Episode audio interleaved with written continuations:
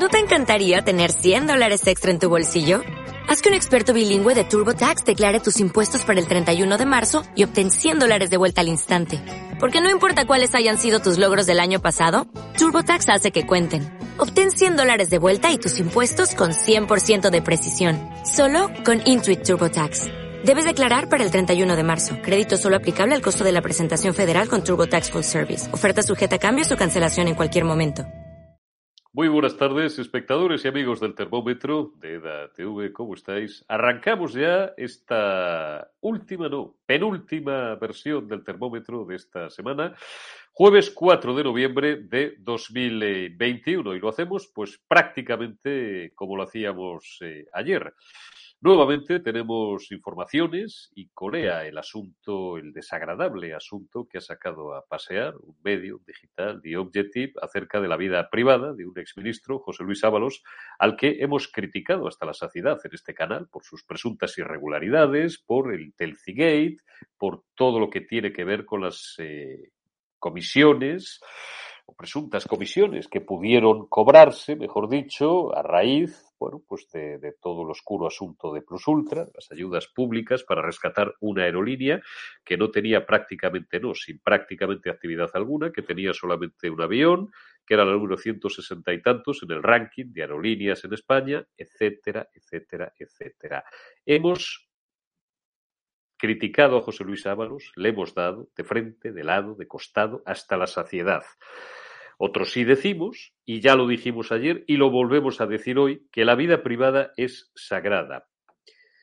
Eh, lo malo que tenemos los españoles, decía un refrán muy, muy, muy, muy, muy vulgar, es que normalmente cuando nos vamos de putas nos cogen, nos pillan. Bueno, los que se vayan de putas, los que no practicamos ese deporte, pues no tenemos ese problema, a lo mejor tenemos otro. Tampoco nos van a coger nunca en un casino ni en una máquina tragaperras, nos pueden coger haciendo otras cosas, porque aquí el que esté libre de pecado, que tire la primera piedra. Tampoco pasaría nada mientras las prostitutas, las mujeres, las fiestas, las presuntas orgías o lo que sea, se pague con dinero privado y no con dinero del bolsillo de todos los españoles. Por tanto, la campaña que ha iniciado un determinado medio de comunicación y que nos consta parte de lo que se llama fuego amigo, parte de fuentes interesadas de Ferraz, nos parece perro no come carne de perro, por tanto no voy a utilizar ningún calificativo, ni voy a decir que sea una campaña estupenda, ni nauseabunda, ni tal. No, simplemente es un tipo de periodismo que aquí no nos gusta y no nos gusta porque además sabemos de dónde vienen. Es lo que yo ayer califiqué, periodismo de cloacas, y vuelvo a calificarlo como tal. Esto a mí, ya desde que lo vi ayer, no, incluso anteanoche, en primera instancia me sonó pues eh, algo que nos era muy familiar a los que ya estábamos en periodismo en los 90. A un globo sonda para amenazar a un tío, a un exministro, a a un deportista, trasladadlo a otros ámbitos, a, un artista, alguien con perfil público.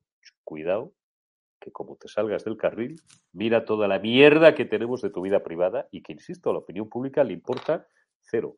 Le importará a sus hijos, a sus hijas, a su mujer, a sus padres, a su entorno más cercano, le puede importar más o menos. A la opinión pública le importan cero las costumbres privadas de un exministro, por criticable y por nefasta que haya sido su actuación. Hoy llevamos en portada, ponme, antes de arrancar el programa, ponme simplemente la portada de EDATV News, de nuestra página de noticias, que os invito a visitar, la otra ruina de Ábalos, su millonario divorcio. Sabéis que Ábalos además está atravesando un mal momento. Ayer lo recordaba Javier Negre, que tuvo la oportunidad de hablar un rato con él por la enfermedad, una enfermedad terrible, pues probablemente una de las más terribles de todas, que padece su actual pareja. Y hoy, pues os damos datos jugosos, datos interesantes de lo que sí que es la ruina de José Luis Ábalos, el divorcio millonario, todo lo que le pidió su exmujer, y os apuntamos pistas también de dónde puede venir o de dónde viene casi con toda seguridad toda la basura que se está publicando sobre el exministro desde ayer. Hablaremos de ello dentro de un rato. Os contaremos también que hoy termina primera parte del trámite de presupuestos generales del Estado en el Congreso. Han sido tumbadas las siete enmiendas a la totalidad, como era de esperar, porque Pedro Sánchez tiene una mayoría exigua, pero la tiene, con lo cual los presupuestos acabarán saliendo adelante. También en la Asamblea de Madrid, hoy jueves, como cada jueves pleno, se ha hablado de los presupuestos de la Comunidad de Madrid. Después escucharéis eh, las palabras de Isabel Díaz Ayuso y de Rocío Monasterio. Os daremos una sorprendente noticia porque la policía vuelve 29 años después a buscar a Antonio Anglés. Yo no entiendo muy bien por qué.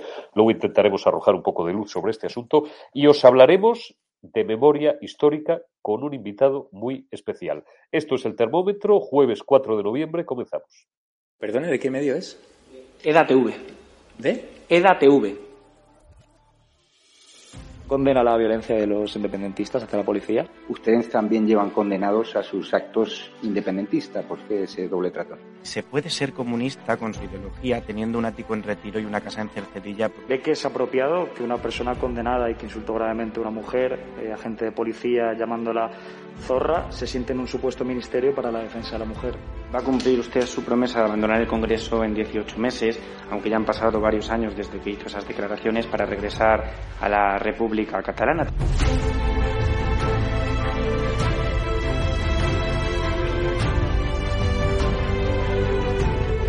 contestarte es una falta de respeto a tus compañeros y compañeras aquí sentados que son periodistas de verdad. No participamos de burbujas mediáticas de la, de la ultraderecha. Nosotros respondemos a medios serios y respetuosos. Eh, se lo digo para esta vez y se lo digo para el resto de las preguntas. Me deja anonadado. Realmente nunca nadie me había preguntado eso. Yo condeno que se den siempre informaciones falsas. Muchas gracias. Ha sido lo dice la Fiscalía, no lo digo. Eh, no, no. Si no et sap greu, nosaltres no donarem joc a, als mitjans ultradretans espanyols. ¿De qué medio es usted? De EDATV. Nosotros no vamos a contestar a la extrema derecha, gracias. Ah, no, ni cobrando un sueldo que pagamos todos los españoles y un medio No vamos a contestar a la extrema derecha. La pregunta es, ¿qué hace usted aquí? ¿Condena usted la violación a una simpatizante de Vox en Reus? Condeno el fascismo, el fascismo que se ejerce desde los medios de comunicación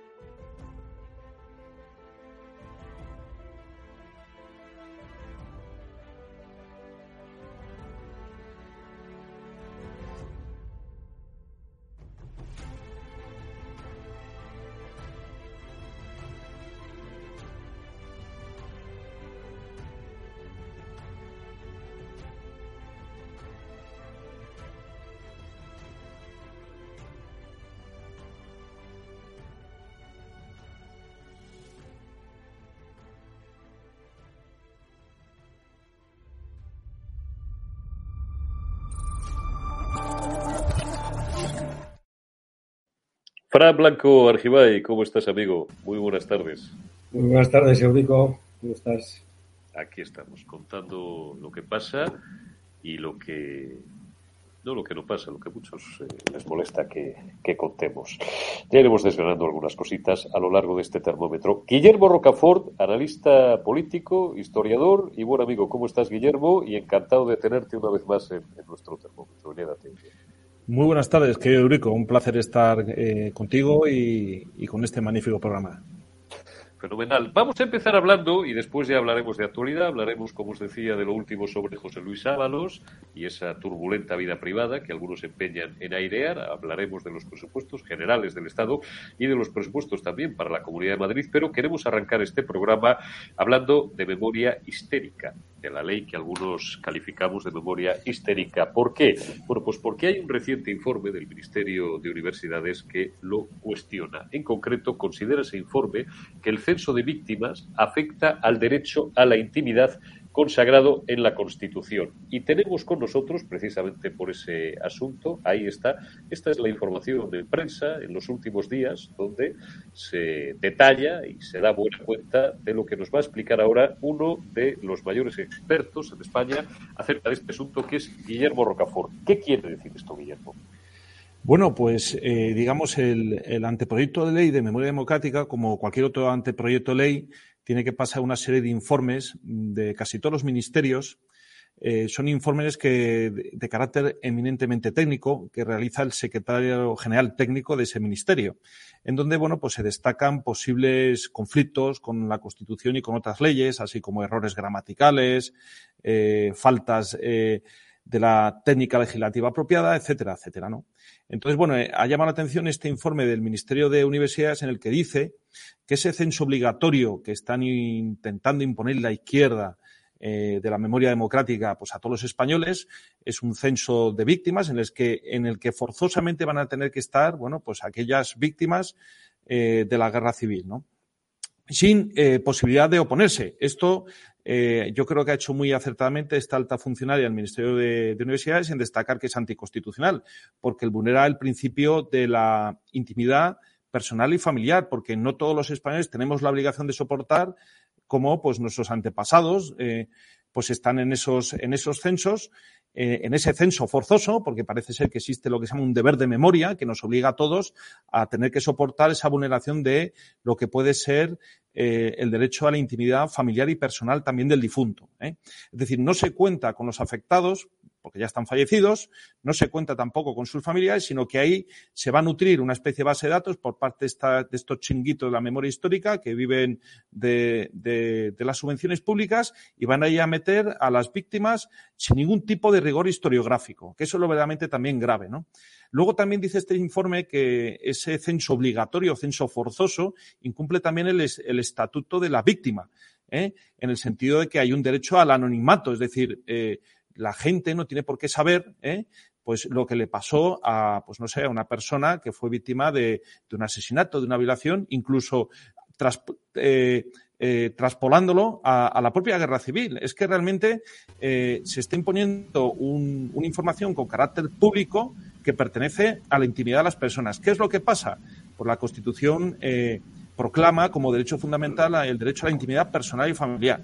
Entonces, lo que dice este informe, que es un informe eminentemente técnico, no sospechoso de nada, pues ya sabemos el Ministerio de Universidades de qué pecojea de un punto de vista ideológico, lo que está diciendo, eh, insisto en esto, desde un punto de vista eminentemente técnico, es que eso vulnera un derecho fundamental y por lo tanto es anticonstitucional.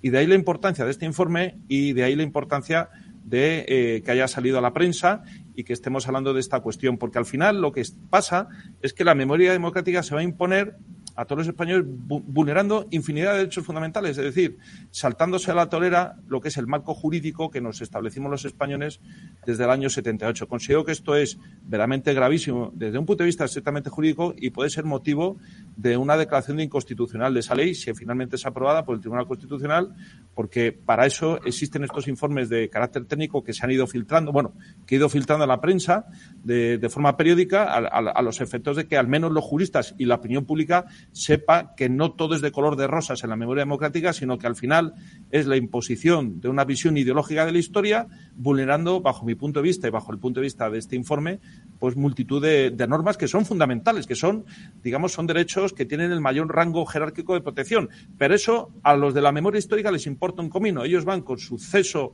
censo obligatorio de víctimas, en donde van a meter allí a quien les dé absolutamente la gana y sin ningún tipo de control. Y, por supuesto, en contra del deseo de las familias que no tienen por qué soportar que se les recuerde, ¿eh? ¿Eh? Se les recuerde lo que pasó con sus familiares, que también eso es un derecho que tenemos los españoles, un, lo que se llama el derecho al olvido, ¿eh?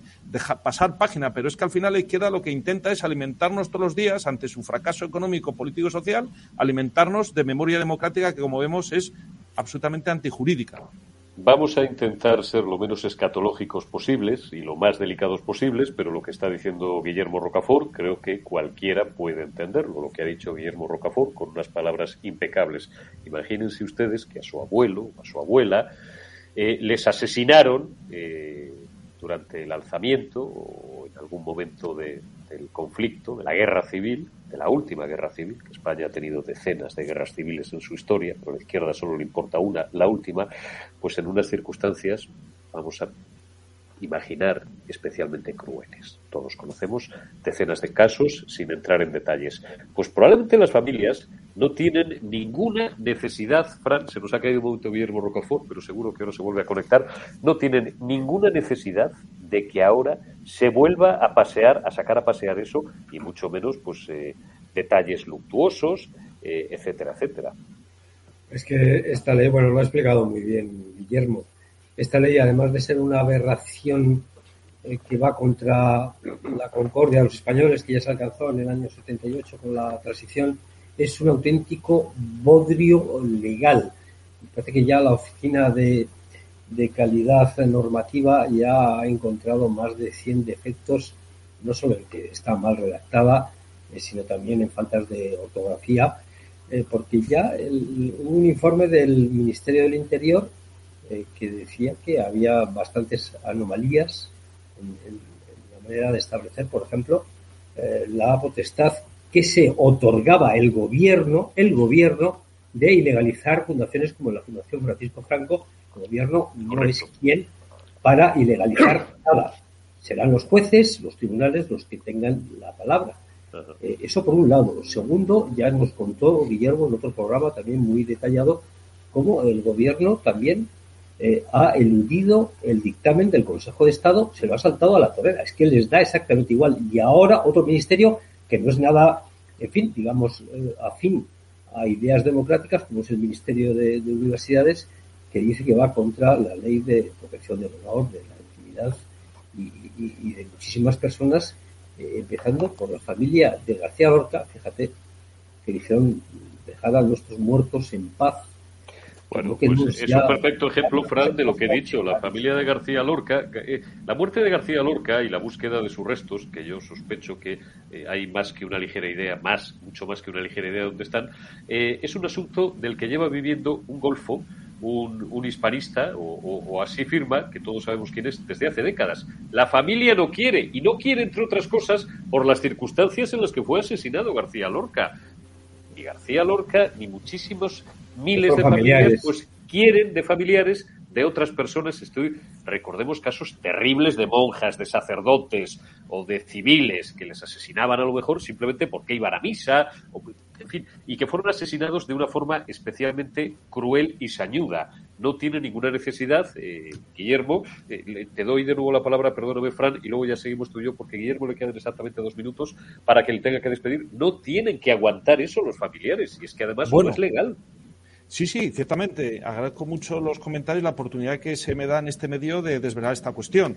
Pero es que hay más. Es que realmente se está acreditando que estas asociaciones memorialistas están imputando delitos cometidos por el Frente Popular al bando nacional. Esto lo ha señalado muy bien el historiador, el gran Pedro Corral, diputado autonómico por la Comunidad de Madrid, por el Partido Popular, en el sentido de que lo que hizo el Frente Popular es llevar las checas de retaguardia en el año 37 a la, a la vanguardia, es decir, la primera línea de combate, de tal manera que los disidentes eran asesinados con tiros en la nuca, al más puro estilo de Catín, ¿eh? en la propia vanguardia.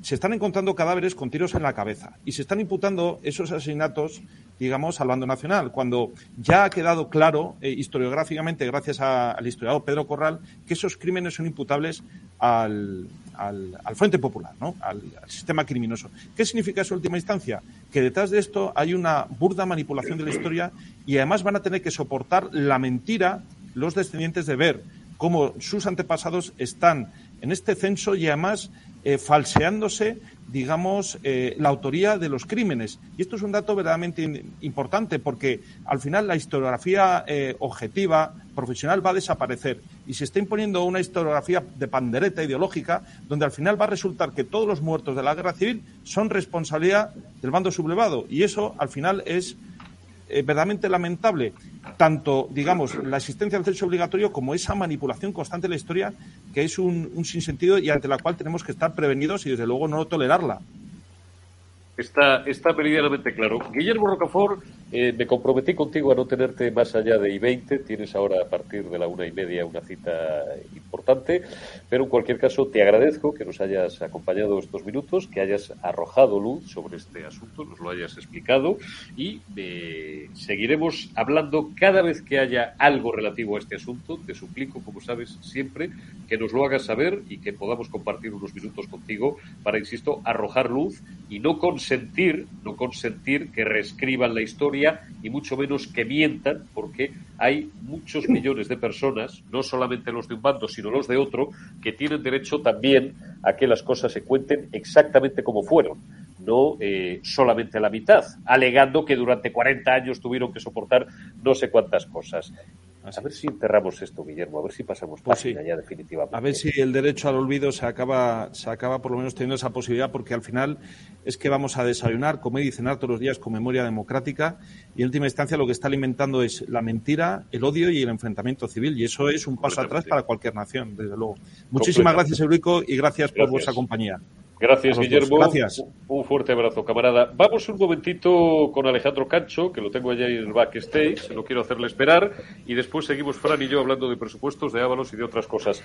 Alejandro Cancho, que ha estado siguiendo toda la mañana el pleno de la Asamblea de Madrid, donde, al igual que también, luego hablaremos de ello, en el pleno del Congreso de los Diputados, se han ventilado, en este caso, los presupuestos generales para el próximo ejercicio para la comunidad autónoma de Madrid. ¿Cómo ha ido la sesión, Alejandro Cancho? Buenos días, buenas tardes.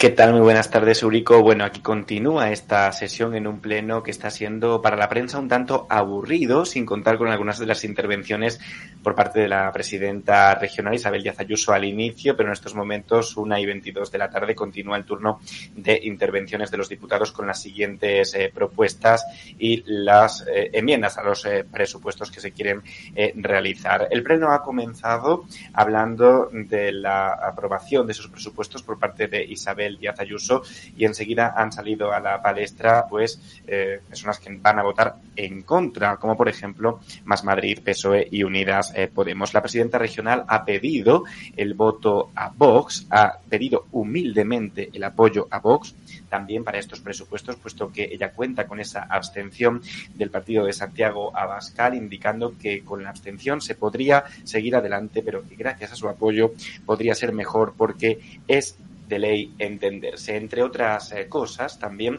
ha hecho referencia Isabel Díaz Ayuso a las declaraciones de la líder de Más Madrid, Mónica García, de que no quieren votar ni negociar los presupuestos ni con el Partido Socialista ni tampoco con Más Madrid, alegando que en el ayuntamiento de la capital de España solamente quedó el partido que dirigía por aquel entonces Manuela Carmena, Manteros, Ocupas y Abandono y que gracias a las urnas fueron los madrileños los que les sacaron del poder. Con respecto al Partido Socialista, Isabel Díaz Ayuso ha mostrado su clara disposición a no querer eh, votar, eh, negociar los presupuestos con el Partido Socialista porque no hay un solo motivo, puesto que aquí no venimos a pasar ni a repetir miserias. Gracias, Alejandro Cancho, por esa excelente crónica desde la Asamblea de Madrid. Vamos a escuchar ahora y bueno, pues todos los jueves ya sabéis que nos gusta eh, arrojar el foco sobre lo que está pasando en, la Asamblea, lo que más cerca tenemos, buena parte de vosotros nos veis y nos escucháis, desde, nos sintonizáis desde Madrid y además eh, tanto Isabel Díaz Ayuso como Rocío Monasterio son dos líderes políticas a las que prestamos especial atención, primero porque son muy seguidas por eh, la mayor parte, por la práctica totalidad de nuestra audiencia y porque además son un ejemplo de buena parte de las buenas políticas que deberían ser extrapolables al resto, al resto de España. Vamos a escuchar eh, un fragmento de lo que decía esta mañana Isabel Díaz Ayuso en la Asamblea de Madrid. Me decía esta semana de pactar los presupuestos con el Partido Socialista, pero es que créanme que no encuentro un solo motivo. Ustedes pretenden subir los impuestos en Madrid, como han dicho tantas veces. Les han subido las cuotas a los autónomos, empezando por los madrileños. Nos están dando la espalda de manera vergonzosa con los fondos europeos, donde siempre la Comunidad de Madrid se queda la última y donde no hay ningún tipo de transparencia. Díganme en qué nos podemos encontrar. Aquí no estamos para repartir miseria y por eso no puedo pactar con el Partido Socialista los presupuestos. Estos están avalados por la EREF, cosa que los suyos no. Están centrados en la empresa, en la economía, en la sanidad, en los datos de todo el dinero que vamos a aportar a la educación, a todos los servicios públicos. Y con ustedes lo único que están subiéndose son los sueldos, las cuotas a los autónomos, insisto, mientras nosotros estamos a las cosas normales. Bueno, vamos a escuchar ya a Rocío Monasterio, si tienes por ahí alguno de los cortes de Rocío Monasterio, eh, Alberto, y luego ya charlamos un poco con Fran de este asunto. Necesitamos tener la garantía también de que los políticos están pensando en cómo pueden beneficiar a las familias y ayudarles a sacar estos meses adelante. Nosotros insistimos, hemos registrado por escrito, en el registro tienen ustedes acceso, eh, nuestras propuestas. Hemos registrado una ley de igualdad de la que todavía no tenemos contestación. Está por escrito y registrada. Hemos registrado nuestras propuestas, la de ampliar las plazas de FP y dar gratuidad en la FP, porque hoy sabemos que los nuevos presupuestos contemplan reducir un 40% de las plazas de FP. Eso es no entender la realidad de los jóvenes, de los madrileños, que muchos están en casa sin plaza de FP, que las empresas no encuentran a gente para trabajar con la formación que necesitan. Si no estamos en eso, es que no hemos entendido la realidad social, la realidad empresarial de lo que está pasando en España hoy. Y nosotros también hemos solicitado y hemos registrado, y lo han visto y se ha debatido en este pleno, la propuesta de la gratuidad de 0 a 3. O sea, que más por escrito y más registrado y más eh, con acceso a todos ustedes no pueden estar nuestras propuestas. Yo creo que están muy claras. Lo que necesitamos es que nos contesten. Bueno, pues me quedo con esa idea de Rocío Monasterio, esa necesidad y además esa obligación, esa exigencia que tenemos que hacerle a los ciudadanos de que estén, Fran, en las cosas que nos importan, en las cosas que importan a los ciudadanos. Los políticos son empleados nuestros. Pues es que es el claro ejemplo en la Comunidad de Madrid de cómo se hacen las cosas, bajar impuestos, ocuparse de los verdaderos problemas que preocupan a, los ciudadanos, en este caso a los madrileños.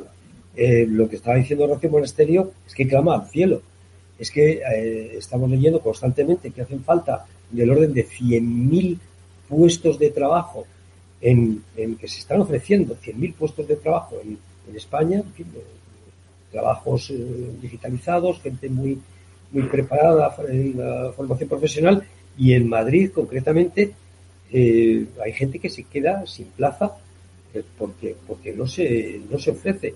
Bueno, pues mientras en la Comunidad de Madrid eh, se trata de bajar impuestos, se trata de, fomentar la educación.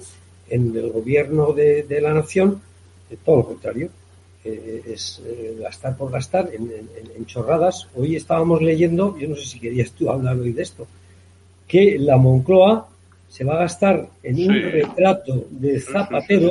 38.000 pavos de Bellón. Sí, lo, quiere hacer un, porque lo ha elegido Zapatero, para ser que el, retratado puede elegir el, el artista y ha elegido al, más caro. Encima es un, es un fotógrafo francés que será estupendo. Ahí está.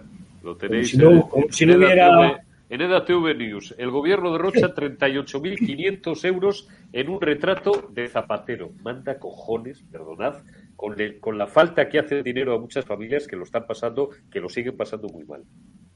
Es, que es que tiene narices, es, una fotografía, ¿eh? no es un retrato con pincel, en fin, que es más elaborado, puedes decir que, lleva su tiempo. No, pues eh, como si no hubiera. hacemos un selfie ahora nosotros. Pues sí, 38. Es que hay que repetirlo varias veces. ¿eh? Es que tiene la desfachatez. Creo que la, factura de Moncloa de calefacción también es desorbitada, del orden de cuarenta y tantos mil euros, mientras ya muchas familias, y esto lo hablan otros otros programas que antes se ocupaban de, de, la gente que no puede poner la calefacción y, tiene que consumir lo justito porque no llega a fin de mes. Bueno, pues, pues, pues esto es lo que tenemos. Eh, esto es, eh, esto, esto es, esto es lo que tenemos. Vamos a, os cuento también que eh, en el Congreso de los Diputados han superado ya el primer trámite eh, de los presupuestos generales del Estado para 2022. Había siete enmiendas a la totalidad de los distintos grupos de la oposición. Lógicamente, las siete han decaído, puesto que el rodillo del gobierno Frankenstein, de la mayoría social comunista, lo ha impedido. Tenemos por ahí un vídeo con la votación final y ahora pues continúa el siguiente trámite. Ponos un momentito el vídeo, Alberto. Procedemos a continuación a la votación conjunta de las enmiendas a la totalidad de devolución al proyecto de ley de presupuestos generales del Estado para el año 2022 presentadas por los grupos parlamentarios Popular en el Congreso, Vox, Plural, señora Nugueras, Ciudadanos y Mixto, señor Butrán y señora Bahí, señora Orama, señor Martínez o Blanca. Comienza la votación.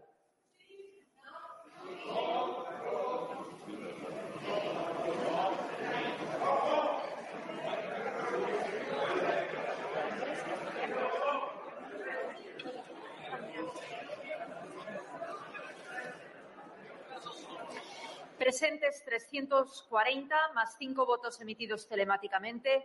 Sí 155 más un voto emitido telemáticamente. No 184 más cuatro votos emitidos telemáticamente. Abstenciones una. Las enmiendas a la totalidad al proyecto de ley de presupuestos generales del Estado para el año 2022 quedan rechazadas. Se levanta la sesión.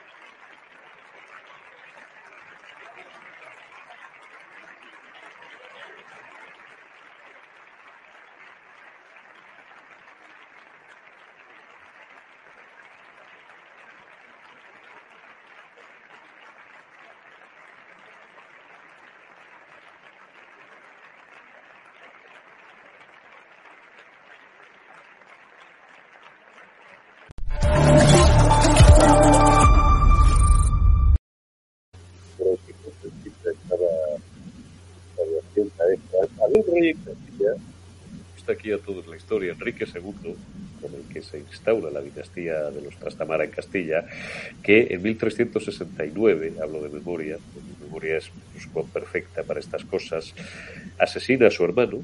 El otro día estabais hablando de ello en el chat y luego mantuve una, tarde, una charla con varios de vosotros por la tarde muy animados. Agradezco mucho ese tipo de guiños.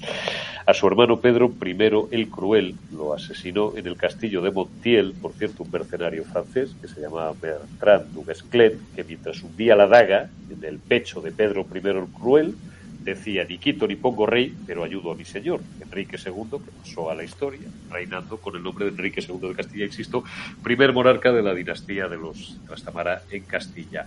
Enrique II tuvo que gobernar hasta el resto de sus días tras aquel fratricidio, pues haciéndose perdonar por buena parte de la nobleza castellana aquel asesinato y colmándoles, colmándoles de regalías, lo cual le hizo pasar con el sobrenombre de Enrique el de las Mercedes. Es un ejemplo cogido por los pelos, evidentemente. Pedro Sánchez eh, no va a tener eh, de lejos eh, el disfrute del poder de los años que estuvo Enrique II y comparar a los nobles de Castilla de la época con estos sinvergüenzas, con los esquerros, con los bildutarras, con los periubistas y con toda esta gentuza, pero a Pedro Sánchez, bien, Fran, habría que también poder llamarle, el año y medio que le queda en Moncloa, casi dos años, Pedro el de las Mercedes, porque vamos a ver, estaba muy contentita la ministra, ¿cómo no va a estar contentita? ¿Cómo no la van a apoyar? Cuando lo de Netflix y el catalán que es ridículo, sobre ridículo en todo el mundo mundial, se lo llevan los esquerros. Los bildutarras, junto con los comunistas de Podemos, se llevan casi todo lo que quieren, y ya lo veréis, de la reforma laboral, que la van a acabar derogando prácticamente en la práctica. Los del PNV, los nacionalistas vascos, que cobran siempre a precio de petróleo su apoyo, se llevarán cientos de millones para las tres provincias vascas. Y a los demás, que nos vayan dando, Fran. Este es el, el estado de la cuestión, no hay otro. Me ha sorprendido el, el saltito que ha dado la ministra en, en el escaño, con una falta de decoro. Total. Total. Total. sí, sí podéis ponerlo otra vez. Es que, eh, se ha puesto a aplaudir como, como no sé. Como, como una colegiala, como una colegiala. Mm, da bastante pena. Eh, habrá que ver eh, la letra pequeña, como tú decías, de, de estos presupuestos eh, que, como siempre, eh, los más beneficiados son eh, pues los nacionalistas extremistas vascos, los catalanes y gente de mal vivir. Y, lo puedo decir con, con conocimiento de causa. Bueno, pues esto es lo que nos toca. Como siempre en los presupuestos, los gobiernos a lo largo de, esta historia de la democracia española, que más que menos siempre ha necesitado de los votos del PNV, los 4 o 5 votos del PNV, los 8 o 9 de Convergencia. Yo recuerdo en unos presupuestos que ya el, el, PNV les había sacado la sangre. Bueno, pues en el último minuto dijeron que no, que no iban a votar a favor, porque querían, y esto fue, quedaban apenas 20 minutos para la votación y querían eh, 80 90 millones para construir una, una escuela de formación profesional, además era perfecta, en, en Vitoria, y, y, le sacaron el último instante, todavía les sangró al gobierno del Partido Socialista eh, por aquel entonces eh, para, para, que salieran adelante los presupuestos. Esta es eh, la letanía mortal, letal, que tiene la democracia española, la, necesidad de estos votos de los independentistas, catalanistas, vascos, para que salgan adelante unas, unas cuentas eh, que, por cierto, nadie, nadie se cree, no se la cree Europa, porque constantemente le están diciendo que los números que ha hecho el gobierno no se corresponden con la realidad y veremos luego pues, el, seguimiento de los presupuestos, la letra pequeña, cómo termina todo esto. ¿Tú qué crees que va a pasar, Fran, eh, por abrir un poco el foco, pero siguiendo con lo mismo con la reforma laboral? ¿Van a tener narices a derogar esa reforma laboral, como le exigen los dos sindicatos comunistas y la vicepresidenta y la facción eh, de extrema izquierda, la facción comunista del gobierno, o finalmente se impondrá la lógica, ya contábamos el otro día que después de su paso por Roma y su charla con algunos de los líderes del G20, Pedro Sánchez había vuelto un poquito más romanizado y hablaba solo de reformar algunas cosas. 24 horas después se reunió con Yolanda Tucán Díaz, con la vicepresidenta segunda del gobierno y eh, hizo fin, ademán de aceptar todo lo que le pedían los comunistas y volvió a decir, a diferencia de lo que había dicho 24 horas antes en Roma, que sí, que sí, que tabula rasa de la reforma laboral. Esta mañana voy desayunando otra vez con algunas otras referencias en algunos digitales que dicen que no. Es más, he visto también a Unai Sordo, que de sordo tiene lo que yo de obispo, eh, ojo con Unai Sordo, que este es el listo, que a Pepe Álvarez no lo calificamos dentro de su ideología marxista y comunista, que bueno, que tampoco hace falta derogarla. Me he quedado de pasta de boniato mientras mojaba el croissant en el café y veía espejo público de, nuestra antigua cadena Fran, eh, escuchando decir a Unai Sordo que bueno, que con tocar algunas cosillas que ya les vale. Qué follón, qué galimatías y los ciudadanos hasta las narices y con toda la razón de este cachondeo mientras la casa sigue por barrer, mientras el desempleo, a pesar de que el último dato, oh, 734 empleados más. Ya verán ustedes dentro de unos meses, cuando se vuelve a invertir la tendencia, lo que nos reímos todos. Y se siga destruyendo empleo y se siga creando empleo de peor calidad.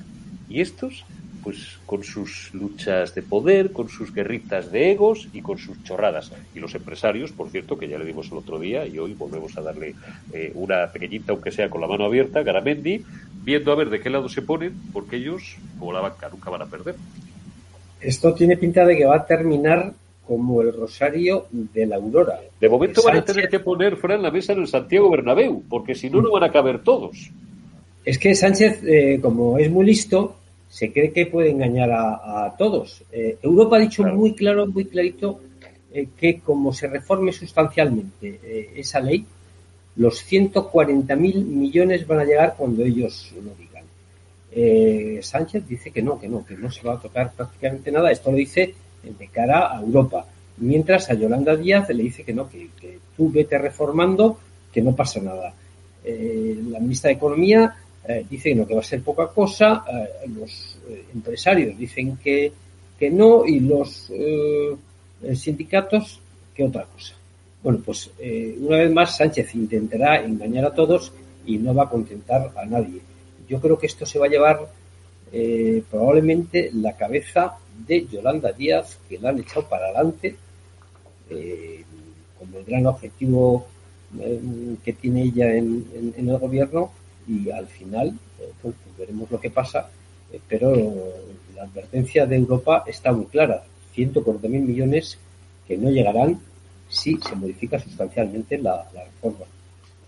Está claro. Cerramos en alto, eh, cerramos exactamente como habríamos. Dame una opinión rápida, Fran, acerca de todo este oscuro asunto de José Luis Ábalos. Ya os lo contábamos ayer. Hoy en EDA TV News os damos una segunda entrega acerca de la auténtica ruina de José Luis Ábalos, que no es otra que eh, su millonario divorcio de su ex mujer ya la mala situación por la que está pasando Ábalos, vamos a ver, aquí una cosa es la crítica política, pero aquí no somos animales salvajes, ¿no? Y nadie deseamos el mal desde el punto de vista humano a nadie. Por tanto, yo lamento mucho la situación de la actual y Javier Negre, lamentamos mucho, eh, porque además, de verdad, que contra la persona, contra José Luis Ábalos Meco como persona, no tenemos absolutamente nada. Por tanto, lamentamos esa cruel y terrible enfermedad que está, que está padeciendo ahora su, su actual pareja y por eso hemos sido muy críticos con estas informaciones, como yo las denomino, basurilla, que están eh, desde ayer, eh, bueno, pues no solamente suministrando el medio de comunicación que ha suministrado la exclusiva, es decir, los papeles que le han dicho, oye, toma fulanita, que publiquéis esto, exclusiva, eso es el periodismo de investigación y todos los digitales que se están haciendo eco y todos los medios que nos estamos haciendo eco, eso sí, nosotros lo enfocamos desde el punto de vista que os estoy explicando. Es decir, la vida privada es sagrada, salvo las premisas a las que me refería a continuación. Y si es verdad, Fran, que lo que nos da a los que llevamos como tú y yo más de 30 años mirando esto, la impresión que nos da es que, bueno, Ábalos es depositario de muchos secretos, de mucha información y de que a lo mejor esto es que alguien desde el entorno de Ferrat, que es desde donde ha salido esa información, le quiere advertir, ojo con lo que vas largando por ahí, que mira lo que tenemos. Eh, está claro que van por la muerte no ya política de, de Ábalos, sino su muerte civil, eh, sin entrar en, en, las cuestiones personales, familiares, como tú decías, en, en, el divorcio ni en la enfermedad de su mujer, ni en esas supuestas eh, fiestas que había en, en un parador de, de España. Hay que recordar que el director de paradores eh, durante muchos años ha sido Óscar López, que ahora es la Correcto. mano derecha de eh, Pedro Sánchez. Correcto. Lo digo por más o menos intuir de dónde Para que la gente, para que la gente vaya viendo por dónde pueden ir los tiros. Sí, no, es que se está amenazando, por, por- es que a lo mejor gente que no ha leído la, la- la información está diciendo, pero ¿qué han dicho de, de Ábalos? Pues parece ser que, eh, según dicen estas informaciones, eh, hay un vídeo donde Ábalos, en compañía de otros y otras, pues organizaron un fiestón, poco menos que una orgía, y se destrozó una de las habitaciones del,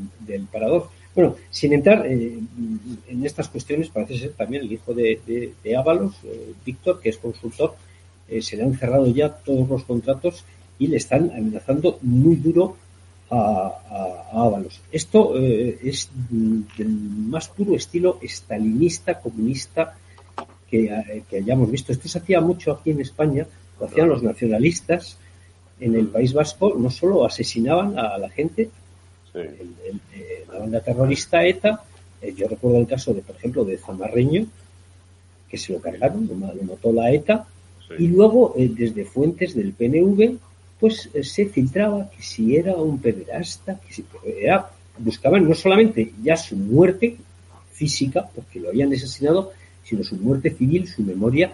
Fíjate, trance que pasaban los familiares. A Carlos Iturgaiz le hacían lo mismo. Exactamente igual. Hacían, decían que si estaba liado con una, con otra. Esto eh, eh, es el más puro estilo independentista, nacionalista, estalinista, eh, que demuestra eh, en manos de quién estamos.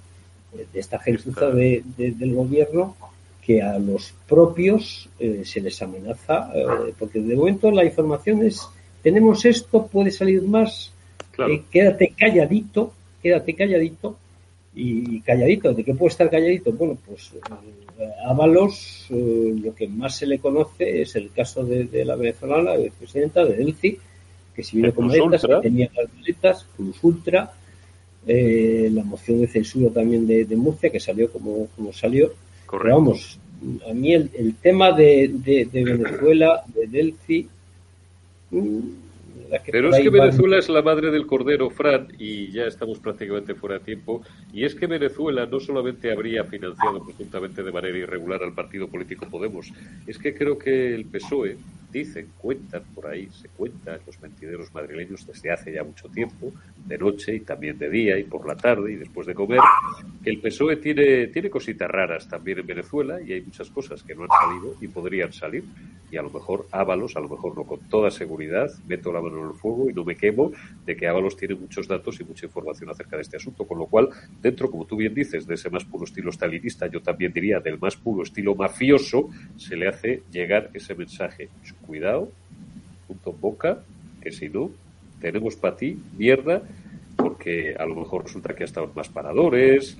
Y consejo que os doy, eh, nadie aquí somos nadie y, y nada de lo que hagamos en nuestra vida privada tiene interés, pero que sepáis que si fuerais alguien y vais un día a un hotel de cuatro o cinco estrellas, que sepáis que os graban que os graban vuestras conversaciones telefónicas, que vais a tener cámaras, las que, las que veis, no, porque no las veréis, lógicamente no sería denunciable, pero que estamos mucho más vigilados de lo que parece. Y eso tú y yo lo sabemos, Fran, aunque solo sea por las cosas que hemos visto en 30 años de oficio. En fin, y en manos de, de este gobierno, desde luego. Eh, mucho, Yo no estaría. no sobre, todo para los propios, para estos Claro. ministros Claro. que todavía están declarando, lo digo por la ex ministra de Asuntos Exteriores, con todo el tema de, del Polisario, que está todavía en los tribunales. Bueno, pues es una manera de decir a, a los demás, eh, ojo, que a los que os habéis ido eh, tenemos mucha información y algo puede pasar. A, a otros que también se fueron, pero todavía están, vemos que se les premia a algunos, a los, a los buenos, con comisiones, en fin, se les riega de, de sueldos, de complementos, eh, para que estén calladitos. El que se saca los pies del tiesto, pues, ojito, ya vemos lo que está pasando Ábalos. Te pido solamente que me acompañes dos minutos, dos minutos veinte más, eh, Fran, para que veas conmigo y con el resto de nuestros amigos y espectadores un precioso vídeo. Ya nos gustaría, ya nos gustaría, ojalá tuviéramos en España la cuarta parte de la mitad del patriotismo que tienen los polacos y que tienen los húngaros. Os ofrezco para cerrar, como broche de oro de este termómetro de jueves, un vídeo de la televisión húngara que os va a poner los pelos de punta. Jó napot magyarok, jó napot lengyelek, jó napot olaszok, tisztelettel köszöntöm a szabadság népét a nemzet fővárosában. Arra a napra emlékezünk, amikor nem azt kérdeztük magunktól, hogy velünk van-e az Isten, hanem azt, hogy mi az Istennel vagyunk-e. Hatalmas erő költözött belénk, és megremegtek a kommunista uralom tartópillérei. Deja vu érzésünk van, a Brezsnyev doktrína levegője járja át Európát. Ideje volna, hogy Brüsszelben is megértsék. Velünk még a kommunisták se boldogultak. Mi vagyunk azok, akik 56-ban meglékelték a világkommunizmust, és mi vagyunk azok, akik kiütötték az első téglát a berlini falból. És most is álljuk a sarat, és csak annyit mondunk, hogy a magyaroknak nem igazuk van, hanem igazuk lesz. Magyarország lesz az első olyan ország Európában, ahol az iskola falainál megállítjuk az erőszakos LMBTQ propagandát. Akik 15 évvel ezelőtt az emberek közé lövettek, ma újra színpadra készülnek. És valahol a nagy víz túlsó partján készülődik már Gyuri bácsi is. Amikor kellett volna, nem jöttek. Most, hogy nem hívtuk őket, itt vannak. Hiába volt az ellenség hatalmas, mi nem futottunk el. És most sem fogunk meghátrálni, mert tudjuk, hogy együtt fogjuk végigcsinálni. Jöttünk, láttunk, és újra győzni fogunk.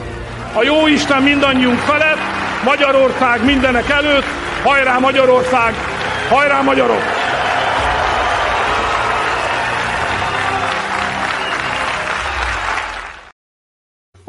Los pelos de punta, Fran, no les veo yo muy partidarios a los húngaros ni a los polacos de que vengan a decirles desde fuera lo que tienen que hacer.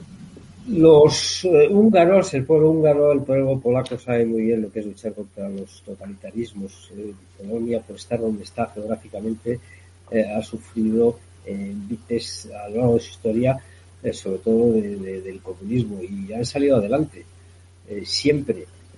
Yo supongo que en Bruselas, en esos despachos cómodos, de gente con sus sueldos, sus coches, sus prebendas, eh, supongo que sabrán bien lo que, lo que sufrió esta gente y cómo luchó a lo largo de los años. No sé, que tomen nota. Y si no lo saben, que lean un poco historia. Yo que me precio de haber conocido eh, a la anterior embajadora de Hungría en, en Madrid, una mujer excepcional, que nos invitaba algunas veces a algunas de sus celebraciones y hablaban de los muchachos de Pest de 1956. eh, los tanques, habéis visto vídeos de la invasión soviética. Estos sí saben muy bien lo que es el comunismo. Aprendamos un poco de ellos. Gracias, Fran Blanco Argibay, de corazón amigo, una semana más por habernos acompañado. Y gracias a todos vosotros por haber estado ahí. Mañana será viernes, 5 de noviembre, último termómetro de la semana. Habrá más noticias y estaremos aquí para comentároslas. Cuidaos y hasta mañana.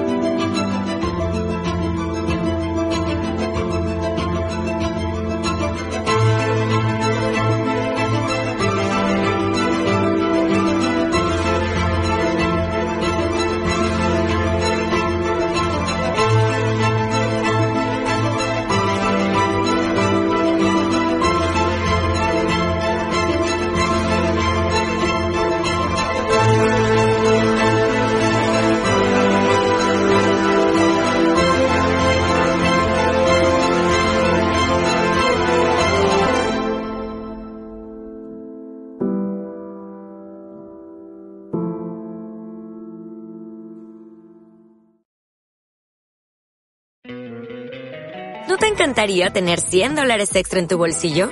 Haz que un experto bilingüe de TurboTax declare tus impuestos para el 31 de marzo y obtén 100 dólares de vuelta al instante. Porque no importa cuáles hayan sido tus logros del año pasado, TurboTax hace que cuenten. Obtén 100 dólares de vuelta y tus impuestos con 100% de precisión. Solo con Intuit TurboTax. Debes declarar para el 31 de marzo. Crédito solo aplicable al costo de la presentación federal con TurboTax Full Service. Oferta sujeta a cambios o cancelación en cualquier momento.